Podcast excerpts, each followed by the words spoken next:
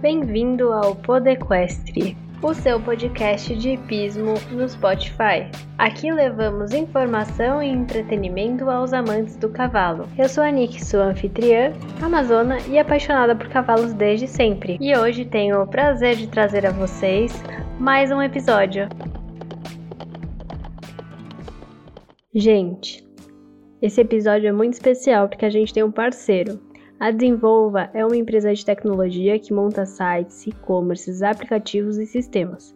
Hoje estão aqui patrocinando esse episódio para a gente conseguir trazer os melhores convidados para vocês. Se você quer modernizar sua empresa, destravar o seu sistema ou até mesmo criar uma startup para dominar o mundo, é só entrar em contato com o pessoal da Desenvolva. É desenvolva.app.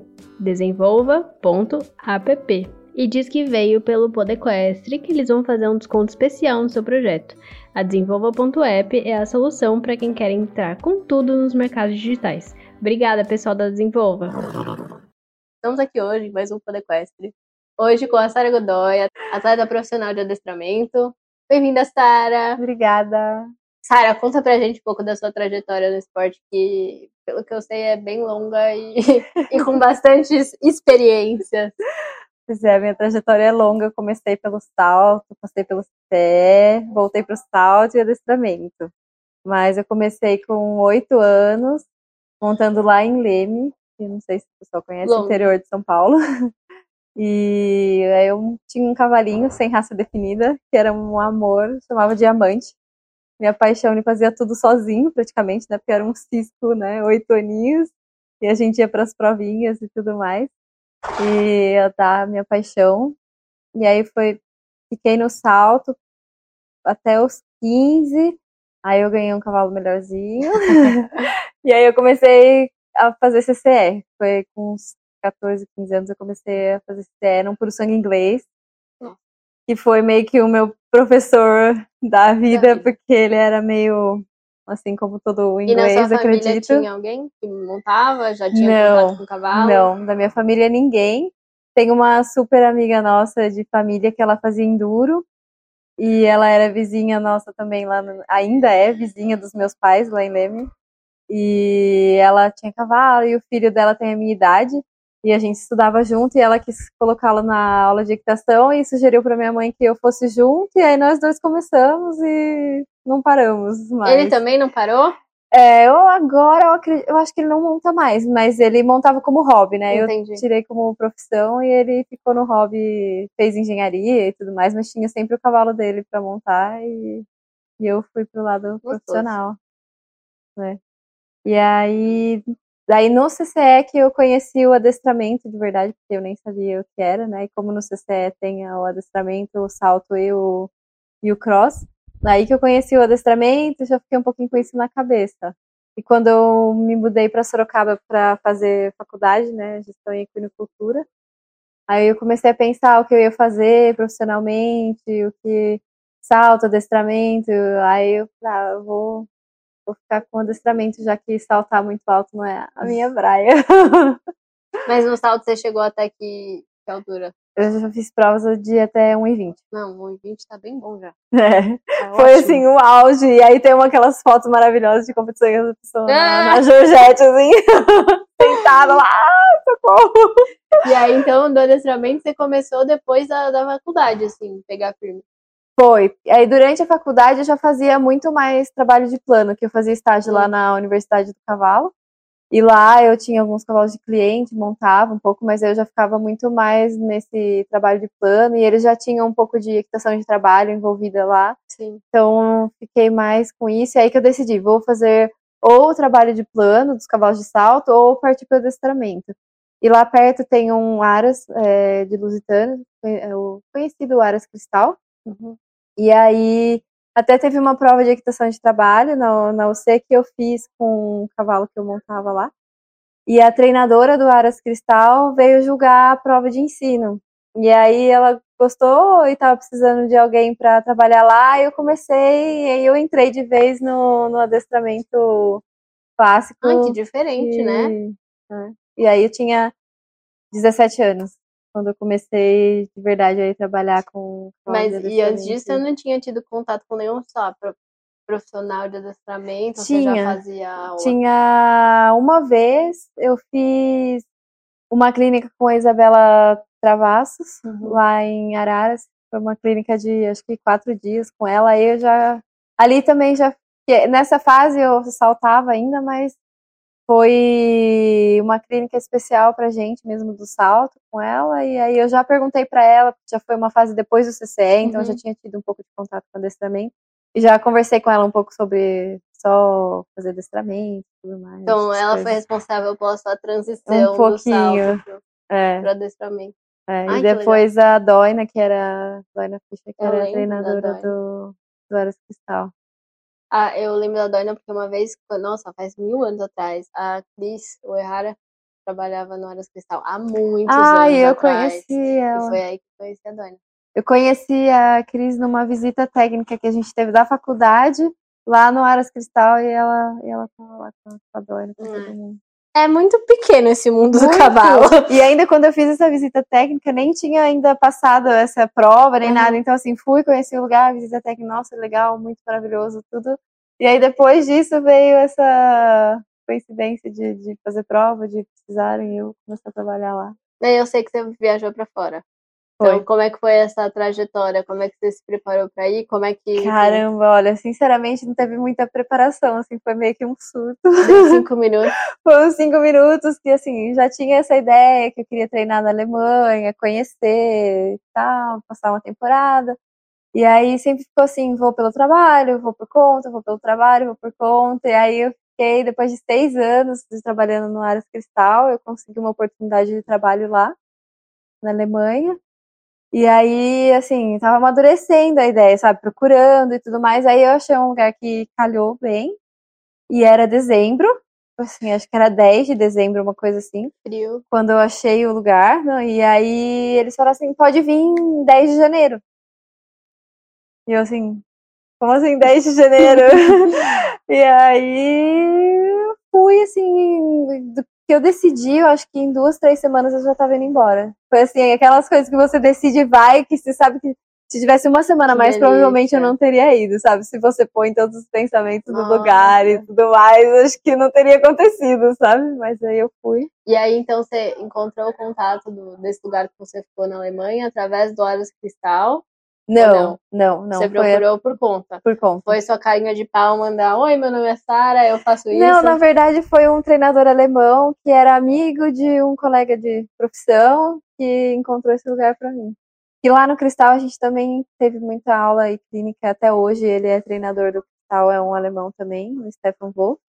E aí na época, né, da decisão, eu fiquei meio assim de envolver o time, então eu preferi procurar por conta. por conta, assim, né? Porque como que eu vou pedir para ele me arrumar um emprego, sendo que ele trabalhava lá Sim. também. Aí ficou aquela coisa, eu falei, ah, vou falar com esse outro treinador que era o Ralph. E aí ele me encontrou esse lugar com o Johan Zagas, que também tem muita história com o Brasil, que ele foi treinador da equipe brasileira de adestramento também. Então, assim, é um cara que já conhecia o brasileiro e tudo Ah, mais. então já fica mais, tranquilo. fácil um pouco. E você É. ficou quanto tempo lá?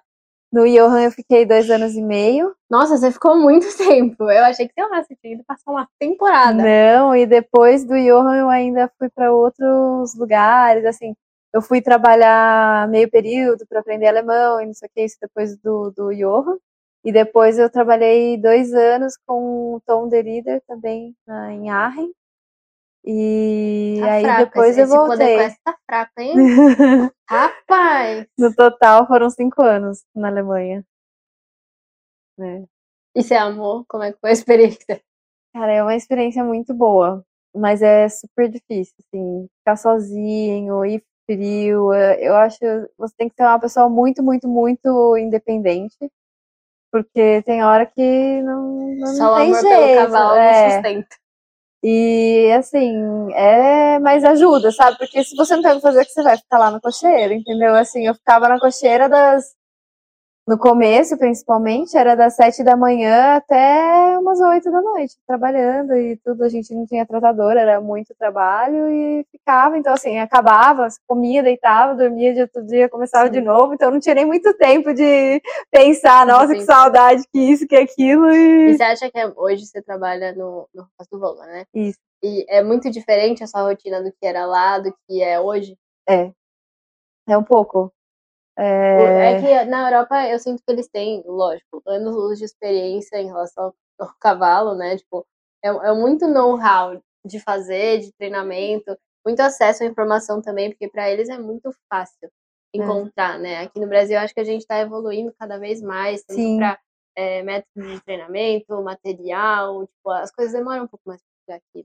Sim, então... eu acho que, principalmente no adestramento que eu vi de diferença, tem algumas coisas que aqui são se dá muito mais atenção do que lá, por exemplo. Que aqui ah, você nunca pega um cavalo que acabou de comer ração para montar. Tipo, Nossa, meu Deus, tem que esperar uma hora. Ah, você não vai tirar o cavalo da ração. Lá não. E, não, assim, ah, tá comendo. Pega e monta. Tipo assim, aqui passa feno no meio da noite. Muitos, na maioria dos lugares lá não passa feno no meio da noite. Não tem ninguém que olha. Aqui a maioria dos áreas tem alguém que vai olhar, uhum. as hípicas tem alguém que olha, tem um enfermeiro, tem Lá, muitos lugares não tem. Tipo assim, tem uma câmera, tem outra, mas o pessoal não tá na cocheira, não vai ver. Então, assim, esse lado do cuidado, acho que físico, talvez aqui pelo calor, acho que a probabilidade de cólica é maior, alguma coisa desse sentido, assim, não sei um estudo sobre, mas Pode eu, ao meu ver é um pouco isso, porque lá não tem muito. E aqui é muito mais assim, nossa, nesse cuidado.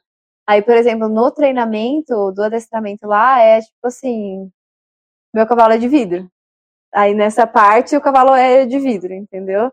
É assim, onde você vai andar, cuidado com. Se tem uma valetinha, você tem que desviar. É assim, eu sofri muito, assim, no começo, sabe? Principalmente vindo, assim, de um treinamento um pouco sozinha, né? Mas tudo bem, em lugares bem equipados, bem estruturados, não tem um, um buraco para passar, qualquer Sim. coisa assim, né? É, nesse sentido.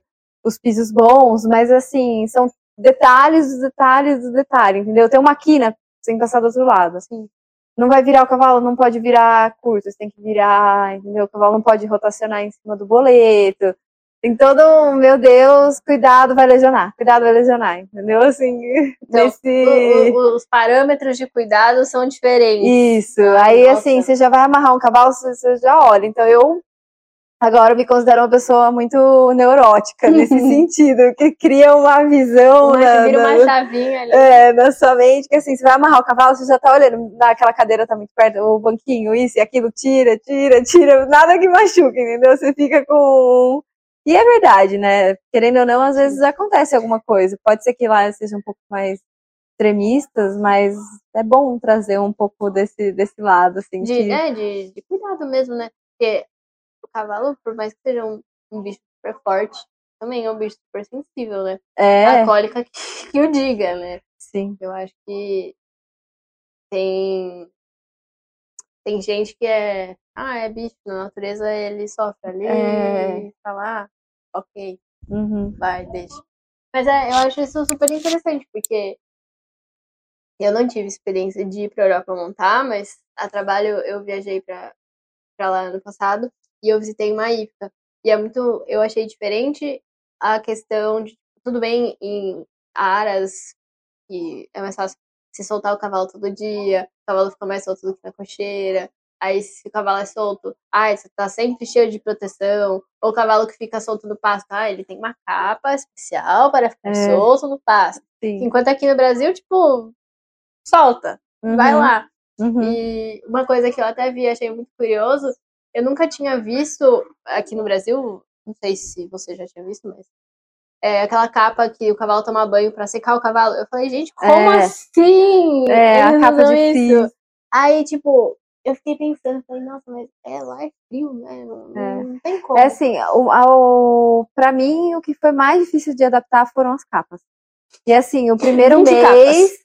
a minha coluna estava assim, destruída, porque assim, pega uma capa pega outra capa e joga. E aí, as conforme vai ficando mais frio, vai mudando o peso, né? Eles, é, a capa é por grama, né? Sim. 300 gramas, 200 gramas, 500 gramas. Então, assim, chega um dia que você jogou quantas capas em cima do cavalo. E assim, aí o cavalo tá com a capa dele de. É, a capa de cocheiro.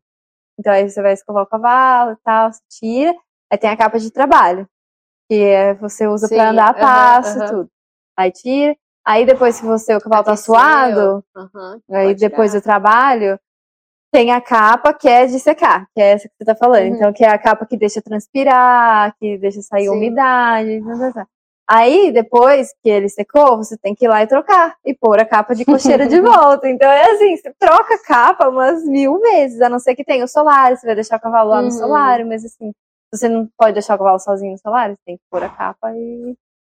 É, foi Muita drástico, assim. burocracia. Assim. É. Mas assim, das capas é terrível. Ajudou, lógico que ajudou a sua trajetória como Amazona, né? Mas Sim. quais foram os, os pontos, assim, de aprendizados mais fortes que você teve lá na questão, a, a arte, né, do, do dressage?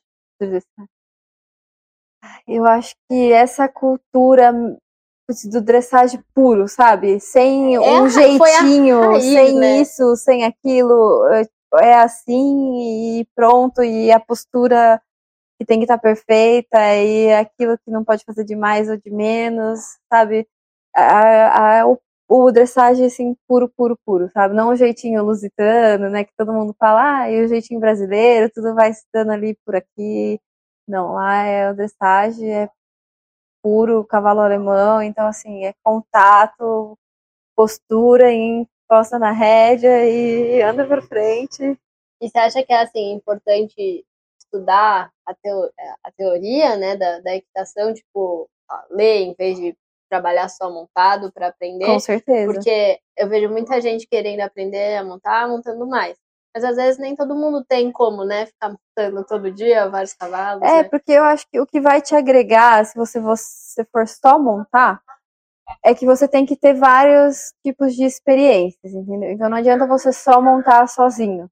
Ou você só montar com um treinador. Você tem que criar um, um ciclo de informações. Então, assim, ah, eu vou montar hoje com a Nicole, vou montar amanhã com a Sara, vou montar amanhã com a Cláudia, vou montar amanhã com. Entendeu? Você tem que. Que por um lado, se você for seguir um treinamento, não é correto, né? Porque você tem que seguir uma linha e cada pessoa trabalha um pouco diferente, uhum. isso é uhum. normal. Mas você precisa de várias informações, que isso vai se complementar para você criar uma ideia do que é ou de como você quer trabalhar, uhum. uma experiência. Então, a teoria é muito importante, porque ali tá como é que tem que ser. Não o jeito que você passa ou o jeito que você faz. Porque ali, na regra básica, tá lá, a espada dentro são três linhas, essa curvatura, 45 graus, papapá. Então, assim, é aquele jeito que tem que estar tá na apresentação. Agora, como você vai chegar? Você chega de um jeito, eu posso chegar de outro. Então, assim. Dependendo é... do cavalo, pode mudar. Então, e sempre muda dependendo do cavalo. Então, é muito válido, assim, ler e saber como é que tem que ser. Qual é a regra? É só a rédea de fora com a rédea de dentro? Tá, essa é a regra. Nesse cavalo, como que eu vou.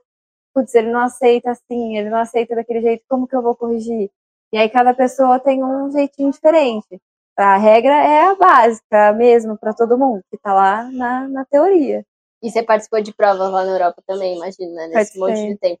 É muito diferente a prova de adestramento de lá daqui? Como é que é a, a reprise? Porque eu não entendo é. muito de adestramento. Lá... Então, eu vi algumas reprises da CBH e só. Uhum. Então, assim, não, não entendo muito como é Pra mim, lá, foi um choque, assim, muito grande, porque nas provas...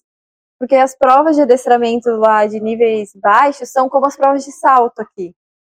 Porque você não tem horário, tem um horário que começa, igual a prova de salto, uhum. e assim, e o pessoal seguindo. vai e volta no mesmo dia. Então, assim, ah, eu vou na provinha hoje aqui no centro hípico. Vai lá, tem horário que vai começar, e aí é por ordem de entrada também. Então, assim, você é o número 10. Então, você tem que calcular mais ou menos quanto tempo vai demorar, do mesmo jeito que é no salto, no salto. e fazer o seu aquecimento. Isso, para mim, foi um.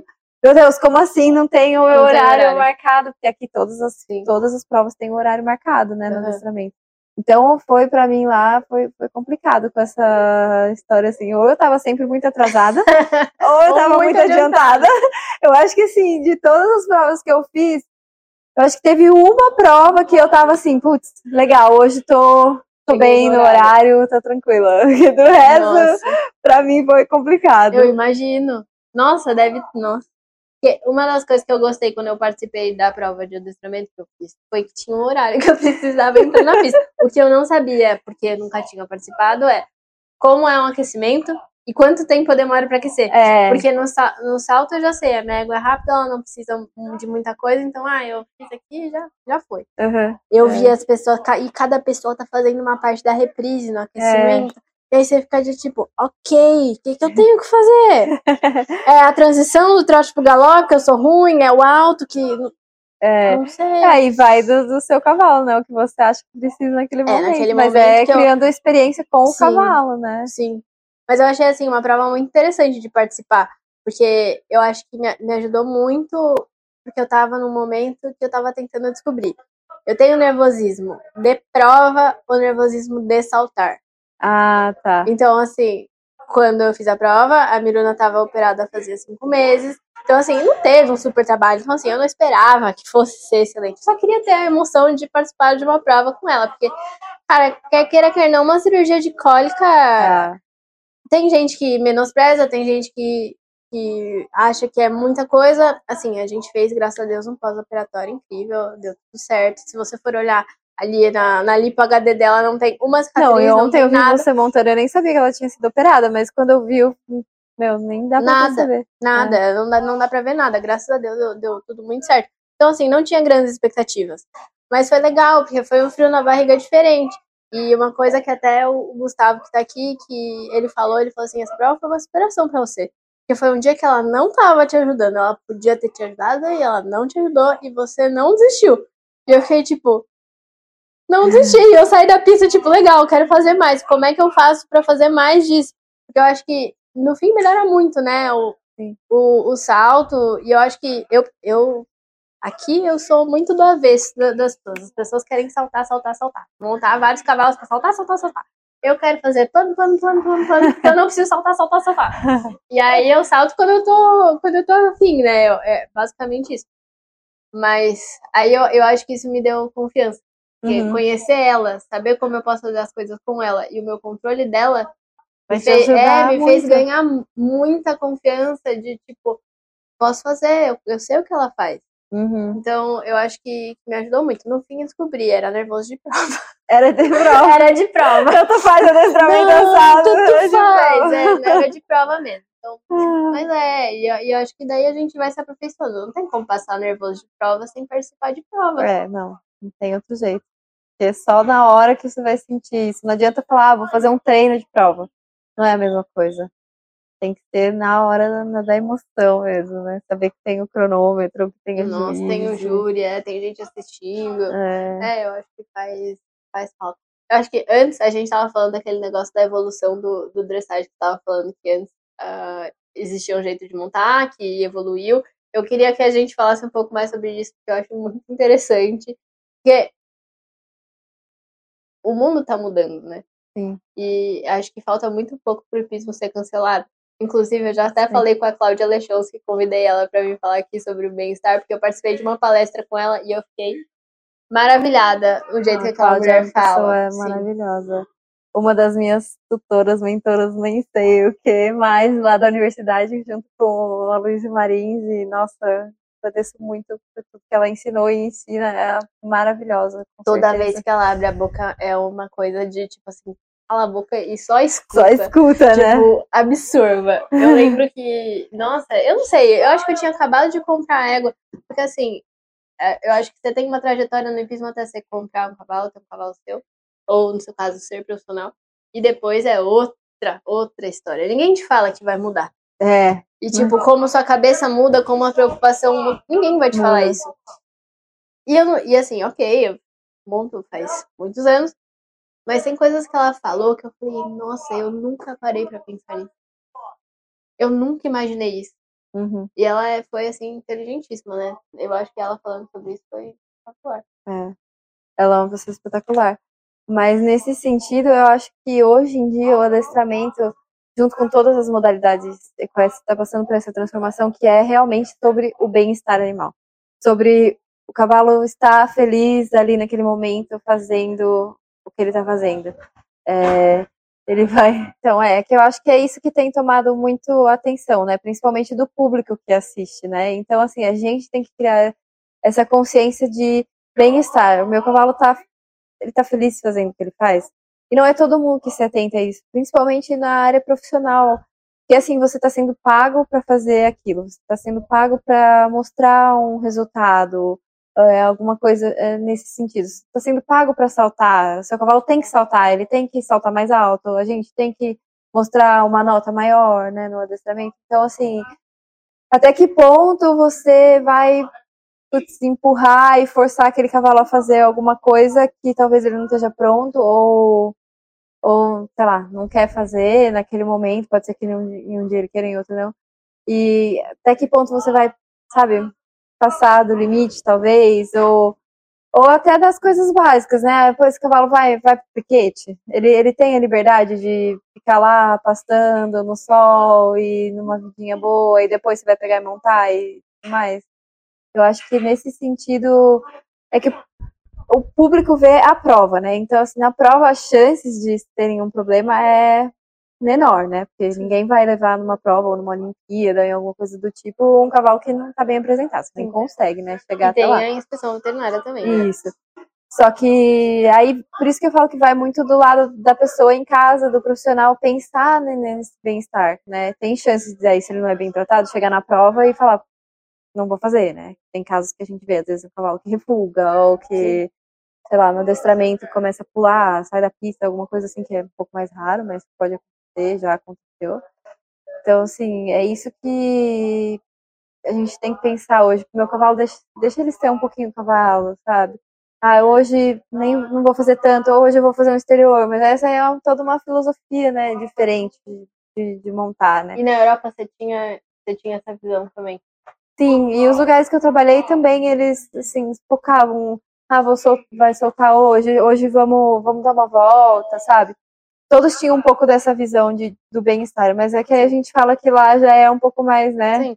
É, voltado também pro, pro cavalo atleta, né? No, no caso de vocês, porque envolve o comércio de cavalo, envolve você preparar um cavalo para fazer uma, uma, uma, reprise, você uhum. fazer um cavalo um amador, que eu imagino é. que também não deve ser fácil. Não. Porque... É o cavalo que tem que estar tá mais de bem com a vida, é o cavalo que você vai fazer para um amador. Porque não adianta você ensinar aquele cavalo na marra, né? Na, na porrada, qualquer coisa do tipo. E porque a hora que o amador montar, não, não vai, vai dar certo. Atitude, né? Não, então assim, o cavalo que você faz para o amador é o cavalo que tem que estar mais de bem com a vida. Ele tem que aprender numa boa, ele tem que estar sempre numa boa, porque o amador vai montar ele relax, numa boa. O amador nunca vai montar com uma pressão de profissional. Então, o cavalo do amador tem que ser o que está mais de bem com a vida. Porque você vai putz, ensinar ele num estresse que nunca ele vai ter na vida. Então, né, ou ele vai descontar isso assim no sentido de um problema, porque se você não tem o controle que o profissional tem, ele vai, ou vai pular, uhum, vai fazer alguma uhum. coisa do tipo. Vai e... sair desgovernado. É, então assim, acho que nesse sentido. E muito do adestramento também que eu vejo de mudança é essa importância que se dá hoje na harmonia, assim, nossa, conjunto que. Sutileza. Sutileza, é bem isso, sabe? É sutil, você não vê ajuda, você não vê aquela. A Jéssica, né, fazendo a reprise lá dando risada, né? Ela tira lá 80% é, e ela tá lá rindo no meio da reprise. Você fica, meu, o que essa mulher tá fazendo? Não é? É uma coisa que, pô, é, e é isso Enquanto que hoje em dia vale é muito. É aquele meme, né? Eu sou mais feliz quando eu estou montando. Aí você vai ver a foto da pessoa, aquela cara fechada, aquela cara de medo, tipo, tem pânico. Mas eu tô feliz, tá tudo bem. É, mas e, e no, no, adestramento é muito isso hoje em dia. Tipo, é a montada mais sutil possível, a harmonia, cavaleiro e cavalo. Sempre foi, sempre teve esse valor, mas eu acho que hoje em dia é muito mais. Eu muito acho mais. que também é um pouco pela evolução do treinamento, né? Porque Sim. antes a gente tinha muitos militares que trouxeram, né? Uhum. E eu acho que é uhum. um estilo diferente de, de montada, porque pensa, o cavalo que ele vai fazer o adestramento é o cavalo do policiamento que tá na rua, que precisa ser Sim. versátil, precisa fazer as coisas. É. Então, eu acho que foi uma, é uma evolução, né? De, de, de treinamento do, do cavalo. Agora tem um cavalo que ok, você olha pro cavalo, é um cavalo de adestramento, é... ou é um cavalo de salto. Sim, da parte da criação também, né? Sim. né? O que é voltado já é próprio para isso e tudo mais. E é. você acha que. Uma coisa que eu fiquei agora curiosa. O é. cavalo do amador, você falou, que é o cavalo que tem que aprender o mais de boa possível. Quando você monta o cavalo a primeira vez, sei lá, tá começando a doma de um potro, você já, já tem esse estágio de esse cavalo vai servir para o amador? Ou você acha que é um processo e, você descobre ah, isso ao longo do, do É um caminho? processo, é um processo. Então pode ser que aquele cavalo mais rebelde que, tipo, dá um monte de corcove e coice e é no começo, no começo, ele vai, vai pode ser que seja. um cavalo Pode, eu acredito. E assim, eu, na verdade, eu começo todos os cavalos iguais, né? Que eu priorizo a começar sempre numa boa. Então, assim, a minha ideia é que meu cavalo nunca passe por essa fase de pulos e corcoveis. De né? Eu então... acho que então isso também é, foi uma coisa que a gente até falou no primeiro podcast. O Carzel, o nosso primeiro convidado, ele é domador, né? Ele faz o horsemanship com os cavalos. E eu vi ele iniciando alguns pontos. E realmente, na primeira montada, não tem corcove, não tem nada. Não tem. Tipo, é. é um, e é uma experiência que eu vejo que não parece traumática pro cavalo, não. como a doma era antigamente, né? Então, eu acho que tem uma super evolução. É, eu acho assim, quando você começa desse jeito, que é um pouco como eu começo, assim, não tanto, assim, trabalho de chão como no horsemanship, mas um trabalho bem feito, cavalo calmo, você sabe, você percebe que tá tudo bem, se você montar vai, vai, vai ficar tudo bem, né? Então, é esse o meu processo de começo. Então, e aí ensinar o cavalo uma boa e pode passar aí por uns corcovinhos e tudo mais, mas Agora, se vai ser para um profissional ou não, eu acho que se mostra um pouco mais aí para frente. Para ver se o cavalo é, é quente na perna, frio uhum. de perna, né?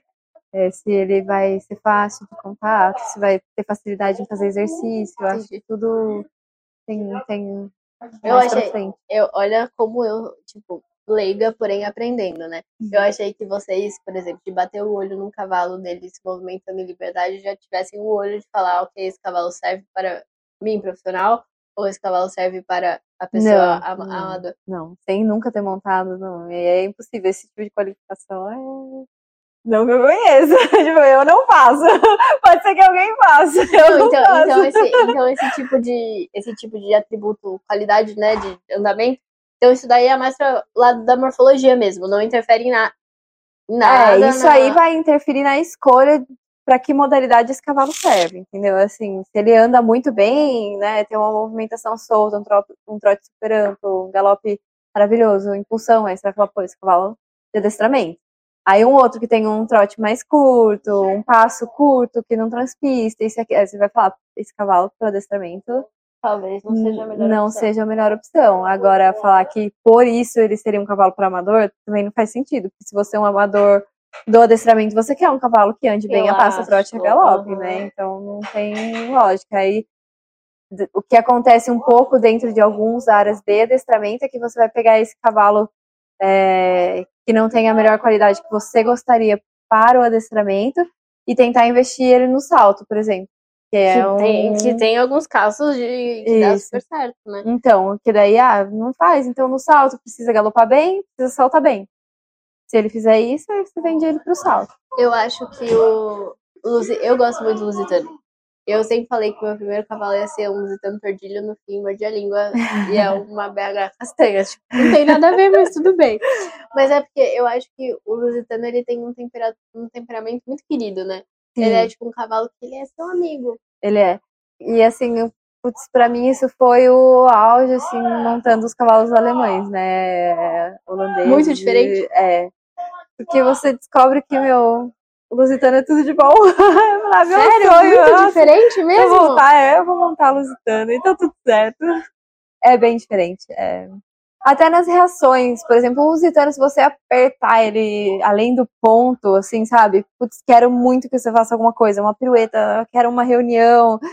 Sabe, a reação dele nunca vai ser recessões, né? Mas assim, uma regra, na maioria das vezes, nunca vai ser uma reação ruim, assim, no sentido de um Korkov, um empinar, alguma coisa que já é diferente do cavalo alemão. O alemão, se você passar ele do ponto nesse sentido de uma coisa que ele não queira, que ele não goste, as reações deles são muito mais bruscas, sabe? Aí já é empinar, ou é um cocove, é uma Muito reação muito, mesmo, né?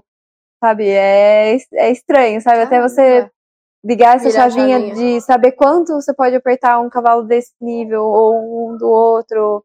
É, é- é diferente, é bem diferente. Pra Nossa. mim, o Lusitano é tudo de bom. Assim, eu já tive os dois lados da experiência. Pode ser que alguém prefira. Claro que como um cavalo de adestramento, hoje em dia, eles ainda são, né, Sim. melhores. A mas criação é- do Lusitano evoluiu muito. Era isso que eu ia falar, porque antes a gente quase não via, né, os lusitanos em altíssimo nível, e hoje a gente tem Sim. o João, enfim, tem outras pessoas aí. Uhum.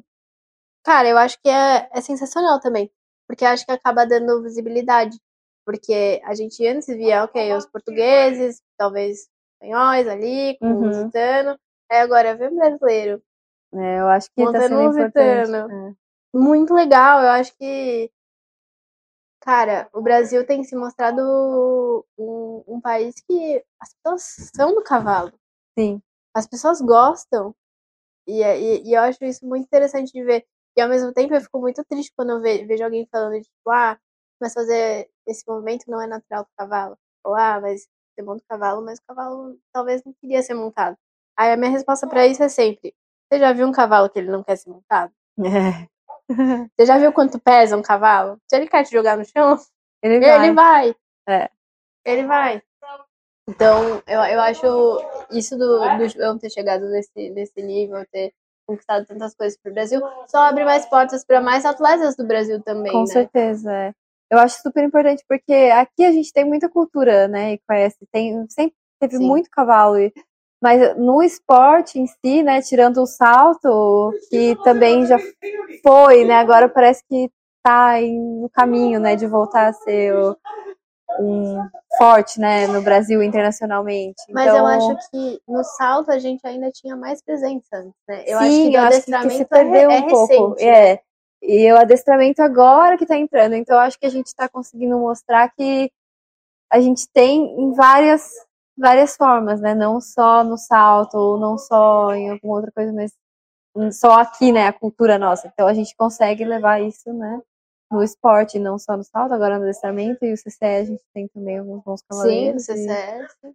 Então, eu acho que é super mais. E pra raça lusitana é um É fantástico. né? maravilhoso. E eu acho até esses lusitanos que vão pro salto, que tem muitos que, cara, dão, dão certo. Eu acho muito legal também, porque às vezes as pessoas ficam meio limitadas à raça do cavalo para fazer as coisas. E uma coisa que a, a gente até conversou em um outro episódio do podcast foi na Europa eles não têm raças específicas, eles Não. têm linhagens específicas das raças. Ou seja, tipo, um cavalo tá, pode fazer salto, pode fazer adestramento, mas tipo, tem, cada um tem a sua É. a sua, sua aptidão, né? Porque nesse episódio a gente falou da atrelagem em, em específico. E, e acho interessante, porque eu não, eu não, eu não sabia que, que na prova de atrelagem você tinha, sei lá, o mesmo zelo pelo cavalo esteticamente do que o adestramento. E que tinha uma prova que era de adestramento Com a, com a atrelagem. Eu Uhum. fiquei tipo, gente, que negócio incrível! Tu realmente é. Meu, controlar ali dois, três. Não, quando três você tá né? dois ou montado, quatro já é cavalos, difícil. É. Imagina você assim, fazendo ali. Muito difícil. É. E é muito legal também. Eu acho que quanto mais eu, eu converso com as pessoas, quanto mais eu aprendo, quanto mais eu descubro, mais eu gosto do cavalo. Não tem como. Não sei, né? É um bicho fenomenal pra gente. né? Cara, é um animal sim. maravilhoso. Você passou um tempo nos Estados Unidos também, não passou? Foi. Foi logo quando eu voltei da, da Europa, né? Quando eu decidi voltar pro Brasil. Eu comecei a trabalhar pro Rocas do Volga. Uhum. E aí eles precisavam de alguém para fazer uma temporada lá com alguns cavalos deles. E aí eu fui, assim, acho que eu passei aqui, que eu tinha voltado da Europa, foi para mim foi um choque. Até a princípio eu falei, não, eu não quero ir, porque assim, eu tinha acabado de voltar. Mas eu decidi que eu queria voltar, porque eu queria ficar com a minha família, sabe? Voltar pro meu país e ficar. Falar português. E aí, pouco. assim, não deu dois meses que eu tava aqui, putz, você não pode ir, quer ir pros Estados Unidos e tal. Eu. É, é claro que eu não neguei, né? Minha primeira resposta é sempre sim, mas aí no fundo eu fiquei, caramba, mas eu acabei de chegar, sabe? Eu queria ficar aqui. Eu falei, não, é três meses e, cara, foi a melhor coisa que eu fiz. tipo, Foi muito E você legal. já tinha tido a experiência de montar lá? Não, eu nunca tinha ido para os Estados Unidos, assim, em Na geral, nem no E turismo, onde você nem ficou nada. lá? Eu fiquei em Wellington. Ai, nossa, a Flórida é maravilhosa. Né? Fiquei em Wellington. Meu, nossa, é outro mundo, entendeu? É assim, a Europa é uma coisa, o Brasil é outra e lá Era é isso outra. que eu ia te perguntar. é- Era exatamente isso que eu ia te perguntar. Porque ano Nossa. passado eu fui lá, eu passei em Ocala, lá no, no World Equestrian Center, e eu vi que é uma estrutura, assim, descomunal, Eu muito não cheguei diferente. a conhecer lá, mas imagino. que Eu queria ter ido pra Wellington, só que eu estava sem carro. Então eu fiz uma viagem de busão do outlet em Orlando até o Ocala. até Ocala. E assim, foi muito legal. Não estava tendo nenhuma prova interessante, específica, estava tendo uma prova de Saddle City, que é aqueles cavalos que vão fazendo Ah, assim. sei. Muito diferente, nunca tinha visto na minha vida, mas achei interessantíssimo, valeu a experiência. Uhum. Mas eu acho que pra ver a estrutura dos caras lá, Eu, lá é uma coisa, assim, pra não falar bizarra, assim, é fenomenal. É uma coisa que eles. Você pensa, meu, como que pode tanto dinheiro pra desenvolver um negócio desse, assim, esses centros e é de bem caro as coisas lá, né? treinamento e tudo é, é loucura, loucura. E é tudo perfeito, né? Assim, Parece não assim, tem a um pista de areia imaculada, tá é, ali, não tem é. um cisco fora do lugar, assim, no lugar Sim. inteiro. Assim, não é só na pista, é na cocheira, é no pavilhão e aquelas ventiladores enormes, né? O que me chamava muita atenção é aquele pavilhão aberto, né, por causa do calor, e aí aquele monte de ventilador, e aí ali na, no estábulo que eu fiquei, tinha o ventilador para secar os cavalos. Então você dava banho, cada lugarzinho de amarrador tinha o seu ventilador. Então você dava banho no seu cavalo, ligava o ventilador e ele ficava lá. Todo zen, tomando ventinho, secando. tipo, e não era só ali, né? Em Sim. todos os lugares, por causa do calor que faz e tudo, mas é uma coisa que pra gente, pô, aqui também faz calor, né? mas Sim. a gente É, não mas, é um calor, mas é um calor diferente, né? Eu fui É. pra lá na época que era setembro, outubro. Meu Deus do céu, era muito. Olha, eu passei muito frio. eu fui em janeiro e fiquei até março. E todo Ah, mundo é- fala, ah, na é- Flórida não faz frio, lá não é muito frio. Tipo, leva uma roupinha. Porque tinha tal. acabado de voltar da Alemanha, né? Então, e eu, nossa, eu fiquei muito irritada porque eu voltei da, da Alemanha e, pô, eu tinha, eu, eu não consegui me desfazer dos meus casacos, né? Então, assim, um xodó pelos meus casacos Ah, mas isso de... daí é investimento pra vida, né? Então, então, eu trouxe todos os casacos. Aí vou pra fora. Ah, não vou levar nenhum casaco de inverno europeu, porque lá, né? Inverno, mas vai fazer frio. Nossa, eu passei muito frio. Não levei, não levei nada. Levei assim, um moletomzinho, uma coisa ou outra, e passei um frio que, nossa, cara. Queria Então. A gente falou da realidade das provas da Europa serem diferentes daqui e as provas nos Estados Unidos também diferentes ou mais parecidas? Olha, eu não competi lá, então, assim, mas pelo que eu vi, é um pouquinho mais parecido com a Europa. Porque as categorias mais baixas também, assim, o pessoal vai e volta no mesmo dia, que pra gente é uma coisa que a gente não faz aqui, né? Sempre vai um dia antes, dois dias antes. Então lá também eles vão e voltam no mesmo dia. O que eles fazem é pegar, porque todo mundo tem o seu trailer, né? Uma coisa assim super prática, um Sim. trailer e tudo mais. Então eles pegam, vão no dia anterior, montam e voltam pra casa. Principalmente ali em Wellington também, né? Tudo muito Tem perto, né? Então também, né? Você tá em meia hora, você tá onde você vai fazer a prova, então você vai, monta e volta pra casa, e no outro dia você vai de novo só pra fazer a prova. A não ser que tem lá os CDIs, as competições que o cavalo tem que ficar dois, três dias estabulado, né? Então, veterinária aí é outra história. Mas não. É Gente, legal. que legal. Passou por todos os. Eu sei. Caramba! É. E hoje está aí dando aula na Universidade do Cavalo. Ai, Eu acho que foi interessante o que você falou de estar dando aula de adestramento para as meninas do Western. Que é, pra mim foi chocante. Acho que vamos falar disso um pouco. é, pra mim é uma aventura, né? Um desafio, né? Dar aula para as meninas é, que montam western, porque eu tenho que pensar muito em como passar, né? Uma didática que vai dar certo para elas, né? Que montam com uma mão só, ou a Luísio mesmo, que também quer fazer a reprise com uma mão só, na sala western e tudo mais. Então, é, mas ele já vem de todo um background clássico, Sim. então assim, para Pra ele é fácil. é, agora quem vem do, da trajetória western mesmo, aí você quer melhorar o cavalo em si. Por exemplo, as meninas montam um quarto de milha. Né? A Cláudia não tem um BH, o Luiz monta um lusitano, mas a Ana, a Ana Vitória ela monta um quarto de milha. Então, assim, o que a gente vai fazer? A gente quer melhorar o cavalo. Então, assim, eu não posso pensar no adestramento clássico, né? O que a gente vai fazer? Vai fazer exercícios normais, mas aí a didática toda de como você vai lidar aí com a eu entro em outro é... ponto. O que é um exercício normal para você? Bom, o que, faz parte da, da sua rotina no, no, no dia normal, a dia? Assim, normal. Normal são transições. Passo, trote, galope. Do passo pro galope, do galope pro trote, do galope pro passo. Em geral, do transições pro passo é impossível, entre... desculpa, não tem. não tem. Mas você vai chegar, fica tranquila. Mas as transições em geral, e as transições de andamento, é, dentro do andamento, né? Uhum. Aumentar, diminuir.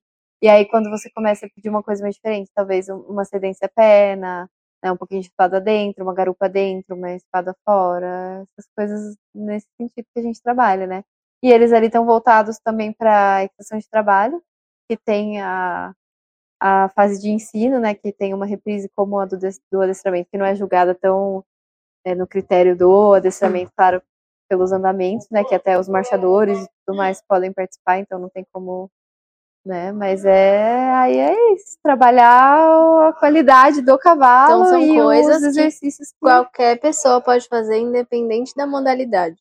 Pode, porque eu acho que muito do foco do adestramento é melhorar e desenvolver o cavalo no potencial que ele tem.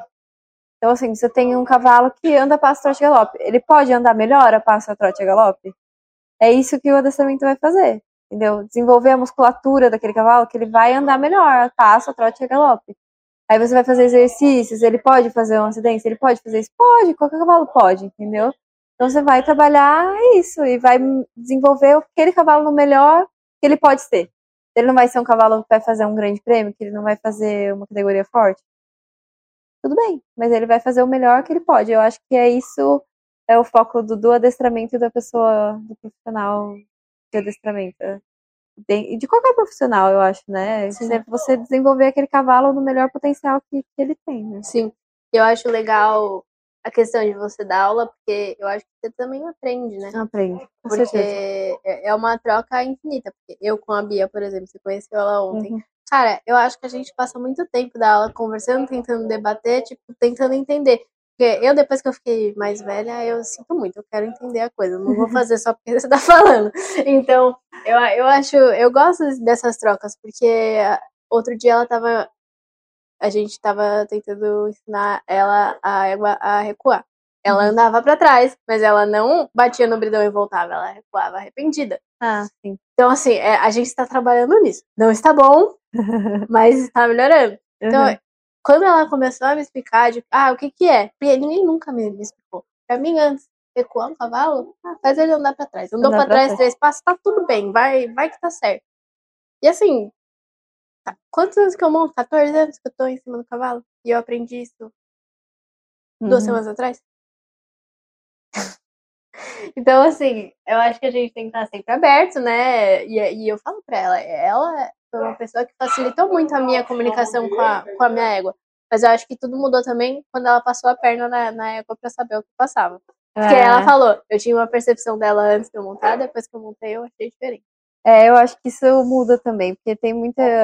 Às vezes a gente vê uma coisa do chão, é isso que todo mundo fala. Você sempre precisa de alguém, independente do nível que você tá, alguém que que olhe de vez em quando como é que tá indo o treinamento, porque às vezes a gente sente uma coisa que não é real. Pra gente tá muito bom, mas a gente precisa de uma, uma confirmação, ou uma pessoa que olha, tipo, ó, isso pode melhorar aquilo, ou não tá bem assim, igual você tá sentindo, e às vezes do chão a gente não percebe, por exemplo, Sim. é isso que você falou, é sempre é bom a pessoa que monte, sinta para poder te ajudar, tanto quanto um profissional que monta e precisa, às vezes, de alguém olhando do chão e falar, ó, oh, aquilo, isso, pode dar uma melhorada, ou, né, assim tá bom. Sabe o que eu achei legal que você falou? Hum. Desse, você falou no começo de você não faz, é, fazer aula com várias pessoas, né? De, de pegar um pouco do conhecimento de cada pessoa. Eu acho que você, é que eu penso assim também, mas eu acho que dessas pessoas, dos profissionais que eu conversei, de pessoas que montam há mais tempo, você foi a primeira pessoa que falou isso. Porque a maioria das pessoas que eu falei acreditam em você seguir um treinamento. Tanto é que uma vez eu falei para um instrutor daqui, eu falei, ai, é, eu podia fazer aula com fulano. Aí ele falou assim pra mim, Nicole, você teve aula com quantas pessoas até hoje? Ele falou assim, você não dura cinco minutos tendo aula com, com, com as pessoas. Eu acho que a, que a gente, cada momento da nossa vida, a gente precisa de uma coisa diferente. É, Não tem problema a gente ir, voltar e pegar e. É, esse negócio de fazer aula com várias pessoas, claro, não dá pra você fazer um dia com um, um dia com o outro, Sim. mas eu falo no sentido de pegar várias informações, porque todo mundo te passa uma coisa diferente. Quando você vai começar a pôr uma linha de trabalho, aí não dá pra você ficar Sim. mudando. Talvez Sim, tenha, seja isso que ele tenha pensado, né? Porque É, ele né, segue uma linha, Ao né? mesmo então, tempo, assim, como é que eu vou saber quem é o instrutor certo pra mim se eu não experimentar? O que, Ah, que eu, quero, o que, que eu quero, o que, que eu busco, qual é a minha. Qual, qual é a minha ideologia? Como é que eu vou ter aula? Tipo assim, ok, posso ter aula a vida inteira com uma pessoa. Como é que eu posso saber se essa pessoa é um bom instrutor ou não, né, se eu não experimentei ter aula com outras pessoas? que estabilizar com alguém. Ah, é. Porque Não, eu, eu imagino assim, como. você, você hoje profissional, você tem a vontade de seguir esse sonho olímpico de muitos? É claro. Eu acho Lógico, que todo Ok, mundo. então tá, beleza. Você não tem como. Se você achou teu cavalo ali de ah, esse cavalo vai ser meu, meu projeto para a Olimpíada ou qualquer que seja grande campeonato, eu não vejo como você ficar trocando de instrutor Sim. ao longo do treinamento, do seu treinamento, da, da formação desse conjunto, né? Hum. É. Então, sim e não, nesse sentido, porque todo mundo faz bastante clínica. Ah, né? então, assim, clínica, você aham. pega uma ideia geral, você tem o seu instrutor. Mas não quer dizer que eu não possa chamar um outro treinador que vai me dar uma ajuda em uma semana diferente. É que a gente, como profissional, a gente acaba montando muito tempo sem um professor. Não tem uma pessoa olhando o que a gente está fazendo Todo toda semana ou todo dia. Mas é que você também Então, já aí- atingiu um nível de autonomia, né? Então, aí você tem a sua linha de trabalho. Então, aquela pessoa que tá vindo, ela não vai mudar a sua linha de trabalho. Ela vai te ajudar em alguma coisas específicas. E aí Sim. pode ser que algum trabalhe de um outro jeito que te agrade mais do que o outro, que você use mais no seu dia a dia. E que é diferente da pessoa que tá começando, igual você, que não tá começando, mas que tá Sim. procurando aí Sim. entender melhor e tudo mais. Então, é uma situação diferente. Uhum. Mas óbvio que quando você quer Sim. treinar um nível, você tem que seguir uma, uma regra. Sim. Não tem como ficar trocando. É porque né? eu, eu tenho um hipismo hoje, pra mim é um, é hobby. O hipismo pra mim é um hobby. Eu amo o meu cachorro enorme, que passa pelas varinhas, eu amo. Mais que tudo na minha vida, mas falar que eu quero seguir profissional. E eu, às vezes eu falo para as pessoas que eu monto to- tanto tempo, aí a pessoa fala, nossa, mas você, só, você salta só isso. Tá, mas olha dois anos atrás como era a minha postura e como tá a minha postura hoje. Porque Então, pra mim eu me apego muito coisa mais que aos é- detalhes Então, do que. Cara, é muito não é só saltar, né? é muito fácil você pegar um cavalo super professor e sair evoluindo, sair fazendo as coisas. Quer dizer, não é muito fácil, mas é mais fácil. Agora, eu peguei minha égua cru de tudo. Eu sabia que ia ser difícil e pra mim não tinha outra opção. Eu gostei dela, eu falei, ok. Vou aceitar Se não, der, se não der certo, azar o meu, eu vou ter que fazer dar certo. É. E assim, lógico, não tá. Não, não- nunca vai estar Né? Hum, Exatamente. maravilhoso do jeito que eu quero. Mas isso pra ninguém. Todo mundo atinge um nível de critério assim que nunca vai estar. Nunca. O pessoal vai pra Olimpíada e acha que não tá perfeito, entendeu? Sim. Tipo, ah, errei ali, errei aqui. É que vocês é, é um nível muito acima, né? Ah, mas eu acho que é uma coisa que todo mundo que trabalha com cavalo, que monta, que por hobby, por isso e aquilo, Sim. nunca. Sim, é. Eu acho que você tem que achar a pessoa que encaixa com você, o jeito que você quer montar, a pessoa que vai te ajudar o melhor possível dentro do seu hobby, entendeu? Não adianta você pegar um cara que vai ficar te crucificando, falando, ah, sim, tá horrível, tá isso, tá aquilo, vai baixar sua autoestima, você vai achar que você não tá fazendo nada direito. E nem aquela pessoa que é o professor legal, que vai falar, ah, tá tudo ótimo, tudo tudo ótimo, entendeu? É o meu ponto de vista, mas tem gente que gosta dos extremos, né? Tem a pessoa que adora o professor que esculacha e tem a pessoa que gosta de achar que tá tudo bem, né? Então, assim, a gente conhece, a gente vê na IPCA, a gente, Sim. A né, sabe, vê né? isso. Então, depende da, da pessoa, né? Você tem que achar um treinador que, que ajude a sentir melhor, né, dentro do que você tá fazendo. E hoje quem ajuda você? Hoje a gente tem a Pia lá no, no Rocas, que é uma pessoa fenomenal também, que ajuda pra caramba. E ela tá até aqui com a gente na, na Não, competição. não conheço pessoalmente, mas já ouvi coisas Uma ótimas. dela. pessoa maravilhosa. Ela é muito boa. Ela ajuda muito. Ela tem ido duas, é, uma vez a cada duas semanas lá ajudar a gente. Dar uma olhada nos cavalos de prova, né? Especificamente os de prova. Daí a gente olha reprise, precisa melhorar dos movimentos e tudo mais. Então, assim, um trabalho bem mais específico. Não é o treinamento do cavalo em si, eu pegar um, um potro, vamos melhorar e tal. É mais o específico da competição. Eu gostaria de dizer assim que o adestramento o pessoal vê muito como uma coisa chata, né? É uma coisa entediante, mas ainda, ainda não deixa de ser um pouco, né, entediante. Não tem como, né? Assim, quando chega lá em cima, nos níveis mais altos, fica um pouco mais agitado, né? Mas pra gente que gosta, não é um entediante, mais mas agitado. mais emocionante, né? Mas eu acho que os cavalos, principalmente, é uma coisa mais entediante. Eles ficam meio ah, repetitivo, né? Sim. Então, e até a Cláudia, né, que eu a gente trabalhando com o cavalo dela e eu sempre falo isso pra ela e esses dias ela até postou um videozinho falando, tipo, que ela escreveu, mostrando que o adestramento é Fantástico. legal.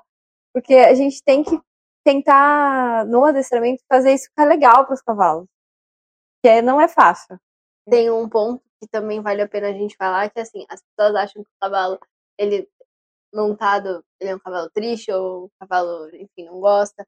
Mas primeiro que tem cavalos que adoram trabalhar. Primeiro tem, essa questão. Tem. Segundo, que se você trabalha um cavalo da maneira correta, ajuda ele a se muscular da maneira que deve, você dá muito mais qualidade de vida pro cavalo. Com certeza. E o que que vai dar, o que que vai ensinar um cavaleiro a fazer isso? É o adestramento. Uhum. Porque eu não vejo as pessoas trabalhando o cavalo de fato no salto. Assim, iniciando, assim, talvez aquela pessoa que tá. Ela vê o, o que, que é o trabalho do cavalo, passo, trote e galope. É isso o trabalho do cavalo? Então, é, tem o passo e o trote e galope, mas qual a posição o cavalo tá? Como é que tá a coluna dele, a garupa, o pescoço? Então, assim, tem que prestar atenção qual musculatura tá, tá funcionando naquele momento. Entendeu? Você vai trabalhar um cavalo passo, trote e galope, pescoço invertido? O que, que isso vai te ajudar depois? Nada, né? Então, assim, se você trabalhar um long endip, cavalo redondo, com a coluna arqueada, que ele tá usando ali a musculatura certa, isso vai criar a musculatura boa, né? Que não vai ser a contrária do que você precisa, Uhum. que vai te ajudar muito na hora do salto, ou depois, para qualquer coisa que você queira fazer, né? Até porque a maioria do percurso é o contorno, é o, per- é o percurso em si, né? Não é o salto. O salto É. O que eu vejo, assim, eu não sou profissional do salto, né? Mas, assim, o percurso, eu acho que é um pouco independente se o cavalo tá ali com o pescoço invertido ou não. Que é um controle, é uma coisa muito rápida. Então, ali, eu acho que tudo que vai do trabalho da semana vai influenciar ali. Uhum. Se naquela hora o cavalo se sente melhor daquele jeito, talvez uma postura mais alta, mais É, porque eu acho que também não tem como a gente querer saltar o cavalo com e querer arredondar no intervalo, não Sim. dá nem tempo, né? Só que o trabalho feito du- durante a semana talvez tenha que ter outro foco, né, para te ajudar nesse sentido que você falou, da musculatura do cavalo, do trabalho desenvolver o melhor galope, trote, passo, que a gente também já falou anteriormente, para que na hora do percurso ele consiga mostrar um resultado melhor. E ali, independente se ele precise ficar mais alto ou, ou mais ou baixo. Mas é, é isso que eu acho do adestramento, é tentar Dá fazer isso. legal. Dá, dá. Nunca vai ser saltar, mas dá pra tornar legal e E o foco é. Adestramento não é. As pessoas não vão pro adestramento porque tem medo de salto. Não é só por isso que as pessoas Não. vão pro adestramento. Não, não é. Também tem isso. Então eu acho que com isso eu gostaria de fechar esse, esse episódio. Sara, muito obrigada pela sua Imagina. presença. Foi Obrigada a ótimo. você.